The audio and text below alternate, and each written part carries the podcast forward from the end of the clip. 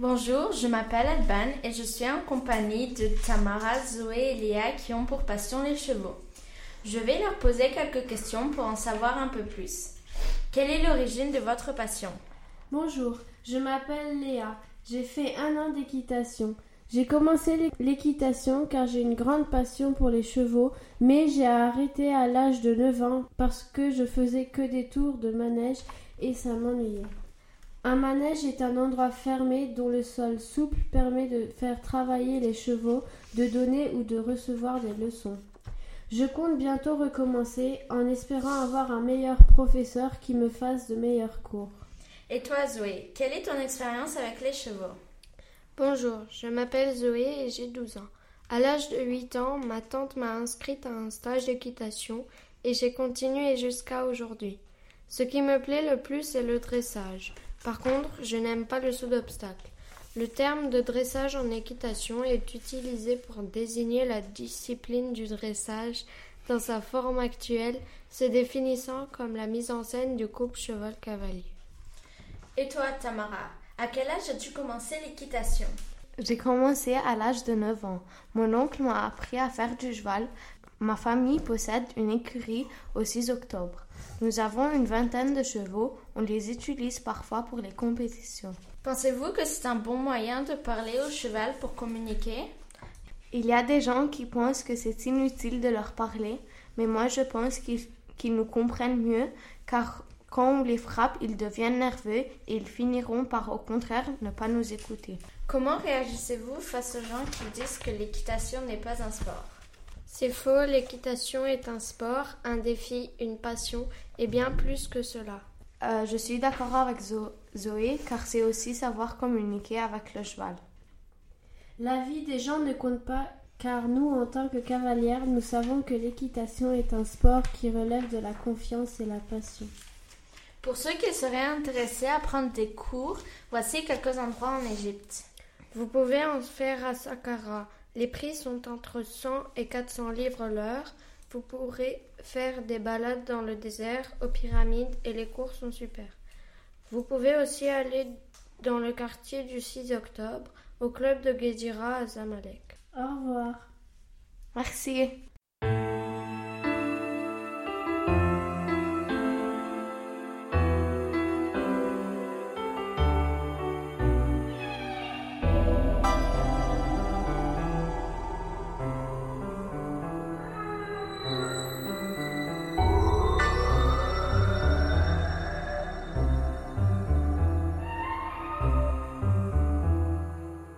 Bonjour les filles et les garçons, je m'appelle Hassan.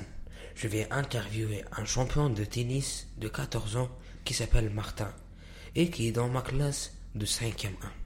Bonjour Martin. Bonjour Hassan. Acceptes-tu de répondre à mes questions? Oui, bien sûr. Merci. Quand as-tu commencé le tennis? J'ai commencé le tennis à l'âge de 4 ans sur des cours de mini-tennis à Smash. Quelles sont les raisons qui t'ont amené à jouer au tennis Mon père était un bon joueur, mais le problème, c'est qu'il n'avait pas de temps pour participer à des tournois. Mais il disait que je peux exaucer son rêve. Quel est ton programme d'entraînement hebdomadaire? Je m'entraîne cinq fois par semaine et à chaque entraînement, je fais une heure et demie de tennis et une heure de fitness. Est-ce que tu participes à des tournois? Oui, je participe à beaucoup de tournois comme Wadi Degla, Smash dans le quartier de Sheraton. Peux-tu nous décrire une de tes journées dès le matin au soir?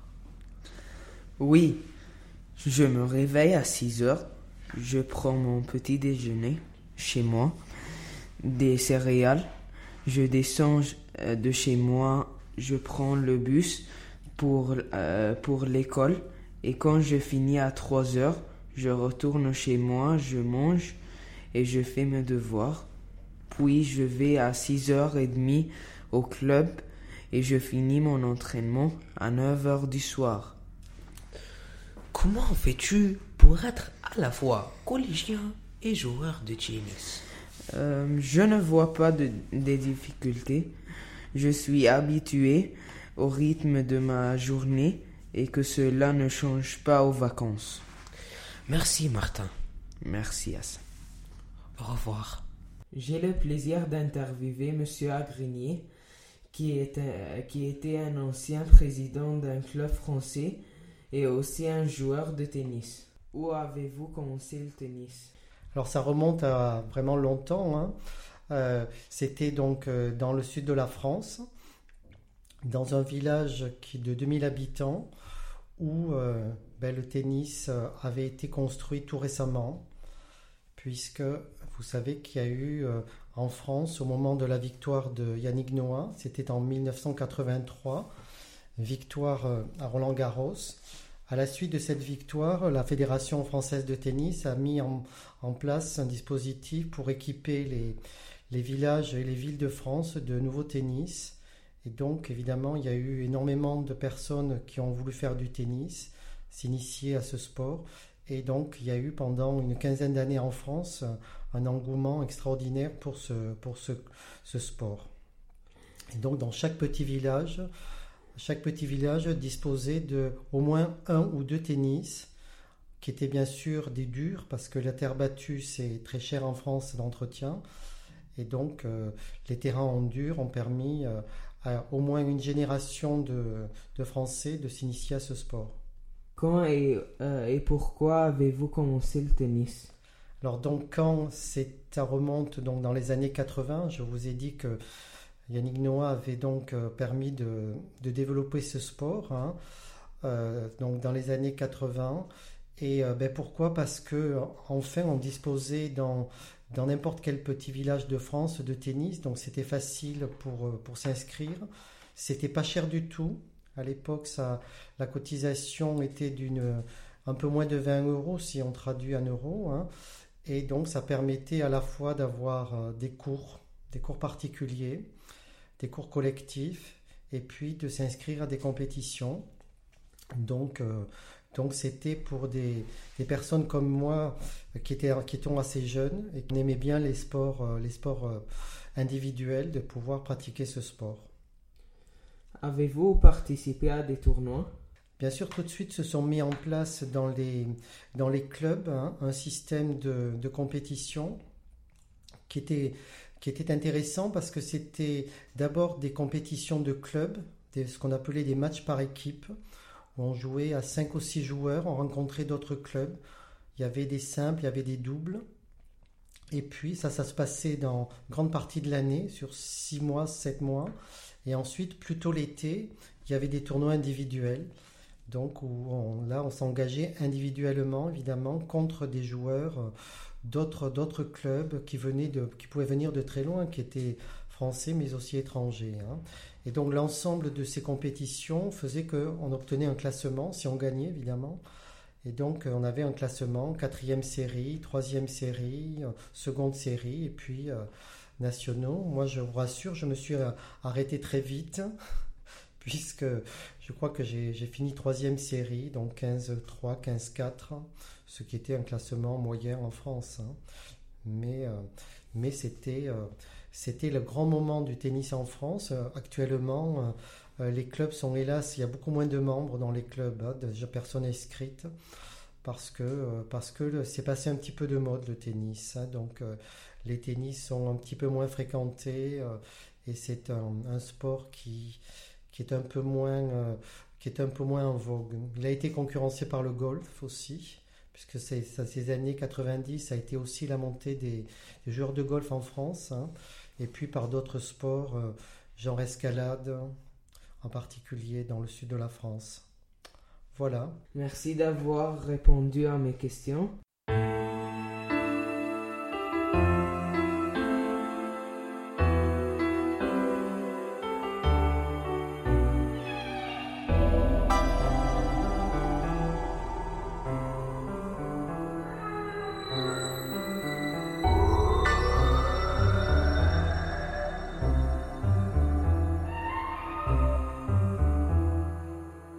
Je m'appelle Sam et je vais vous présenter un dessert marocain nommé berrir.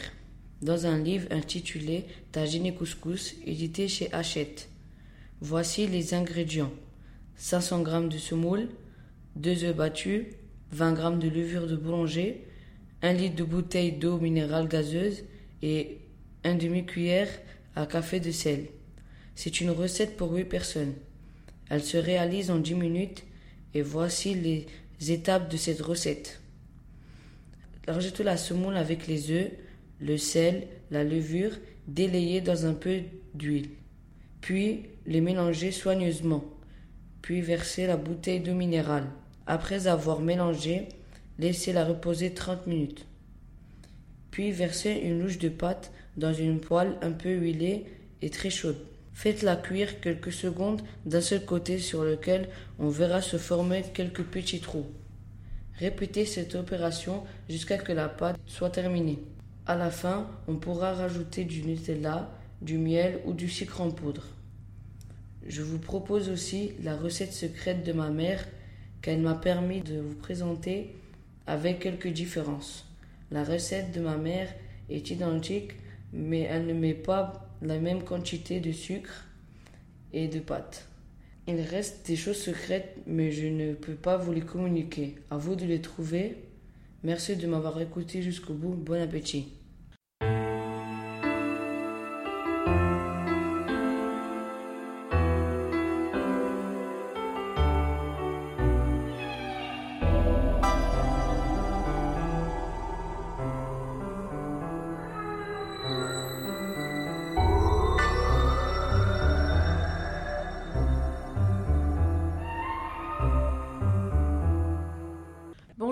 Jessica, je vais vous parler de l'histoire des nombres. Première étape. À l'époque de Cro-Magnon, euh, les hommes ne savaient pas encore compter euh, d'une manière abstraite. Euh, L'homme prenait des os ou des morceaux de bois sur lesquels il faisait des entailles. Les premiers témoignages archéologiques connus de cette époque sont datés de 35 000 à 20 000 avant Jésus-Christ. Ce sont des nombreuses eaux connues euh, portant chacune ou une ou plusieurs euh, séries d'entailles régulièrement espacées qui ont été trouvées par la plupart en Europe occidentale. À chaque fois qu'il tuait une bête, il faisait un cran sur un os. Et cet os pouvait être différent pour chaque type d'animaux. Un pour les ours, un autre pour les cerfs, un autre encore pour les bisons, etc. Deuxième étape, l'idée du groupement. Exemple, pour indiquer 10, l'homme va utiliser un signe différent que celui de l'unité un autre pour, le groupement de 10. Puis plus tard, chaque civilisation avait ses propres signes. Les Égyptiens, les Grecs, les, Romains. Troisième étape. L'idée de la euh, de position.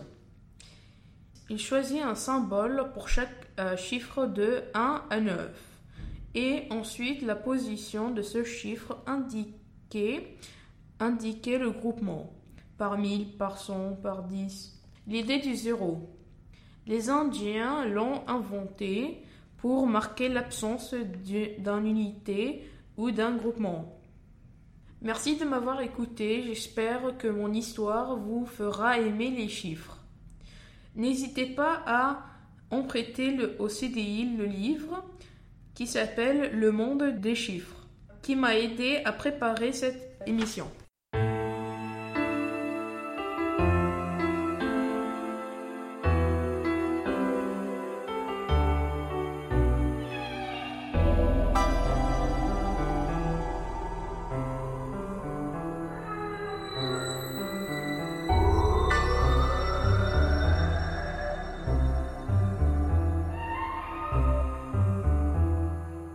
Voici deux extraits du livre Cœur que nous allons partager avec vous. Avant, quand je chantais dans la rue pour Noël avec la chorale du lycée, j'avais du mal à tenir la partition entre mes doigts gelés. Je n'aurais jamais cru que je risquerais un jour l'insolation en entonnant mon beau sapin avec mes camarades. Il y a un début à tout. On pourrait croire que seules les choses qui nous atteignent sont les mauvaises. C'est faux. Les belles choses aussi, parce qu'elles ont le pouvoir de faire fondre ce qu'on croyait gelé à jamais. Bonjour, chers auditeurs. Nous allons vous présenter une série de livres qui s'intitule Les filles au chocolat, divisant en cinq tomes. Cette série de livres a été écrite par Cathy Cassidy, une auteure née au Royaume-Uni. Madame Cassidy a commencé à écrire à l'âge de 8 ans et depuis n'a pas cessé d'écrire. L'auteur n'a pas écrit que cette série, qui n'est pas encore terminée, mais a écrit d'autres livres comme Au délice des anges. Maintenant, nous allons vous résumer le livre. Le premier tome, Cœur cerise, parle d'une fille se nommant Chérie Costello, la mère étant morte quand elle était petite. Son père se remarie avec une de ses anciennes amies, appelée Charlotte. Charlotte ayant été mariée dans le passé à quatre filles se nommant Sky, la jumelle de Sommer. Coco et René. Chaque fille a son histoire dans un tome différent. Ces quatre jeunes filles ont des problèmes que vous pouvez rencontrer dans votre adolescence. Nous allons maintenant vous présenter nos opinions. J'ai aimé cette série de livres car elle parle de deux familles dont il manque un père ou d'une mère. Ces deux familles finissent par se rassembler et en former une famille. Chaque fille a des sentiments différents mais parfois pour le même garçon comme Chérie et René qui sont demi-sœurs, ce qui provoque des crises de jalousie entre elles. De plus que René n'accepte pas l'arrivée de Peggy car elle trouve que son père est irremplaçable, alors que Chérie était contente d'avoir une nouvelle mère. À la fin, tout va s'arranger. Ce que j'ai vraiment aimé, c'est qu'à chaque fin de chapitre, cela me donne envie de lire le prochain pour connaître la suite. C'est très attirant. Et j'aime les sujets traités, la jalousie, l'amour et la solitude. Moi, j'ai aimé cette série de livres car dans chaque tome, il y avait différents caractères pour chaque personnage.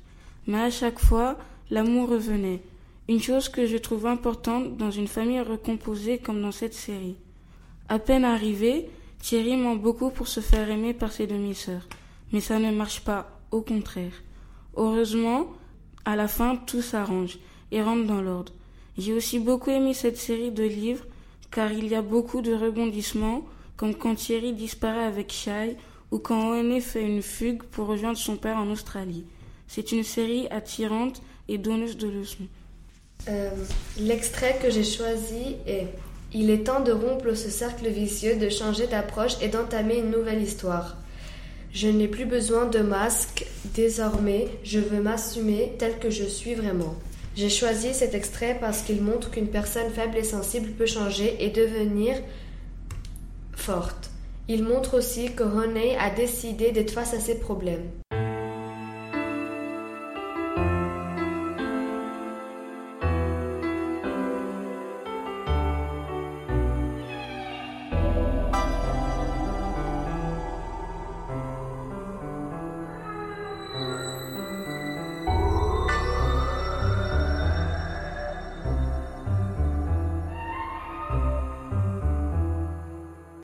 Bonjour, je m'appelle Hannah. Et moi, Karma. Et moi, Diane, et nous allons vous présenter John Green. John Michael Green est un écrivain romancier américain. Il est né le 24 août 1977 aux États-Unis. Ses livres sont écrits en anglais. Ses romans principaux sont Qui est Alaska, Will et Will, La face cachée de Margot. Ces trois livres sont au CDI. Il y a aussi Nos étoiles contraires, Flacon d'amour, Le théorème de Catherine. Le premier livre qu'il a écrit est Où es-tu Alaska? Looking for Alaska, publié en 2005 et traduit dans dix langues, et a gagné plein de prix. Maintenant, on va vous parler du roman Nos étoiles contraires. Nos étoiles contraires est le livre le plus célèbre qu'il a écrit. La langue originale est en anglais, The Fault in Our Stars, publié en janvier 2012. Nos étoiles contraires est un livre d'amour, mais en même temps très sérieux, d'une manière pas ennuyeuse. Ce livre parle d'une fille qui s'appelle Hazel. Hazel est une handicapée qui avait le cancer et qui détestait sa vie. Un jour, sa mère a décidé de l'envoyer dans un centre, comme une église, pour les handicapés. Là-bas au centre, Elle rencontre un garçon, Augustus, aussi handicapé, et ils sont tombés amoureux. Un jour, Augustus a décidé de voyager avec Hazel aux Pays-Bas en Amsterdam. Dans ce voyage, il s'est passé plein d'aventures excitantes et amusantes que l'on vous laisse découvrir en le lisant. On a choisi ce livre car on l'a beaucoup aimé et on l'a trouvé très amusant, mais en même temps très triste.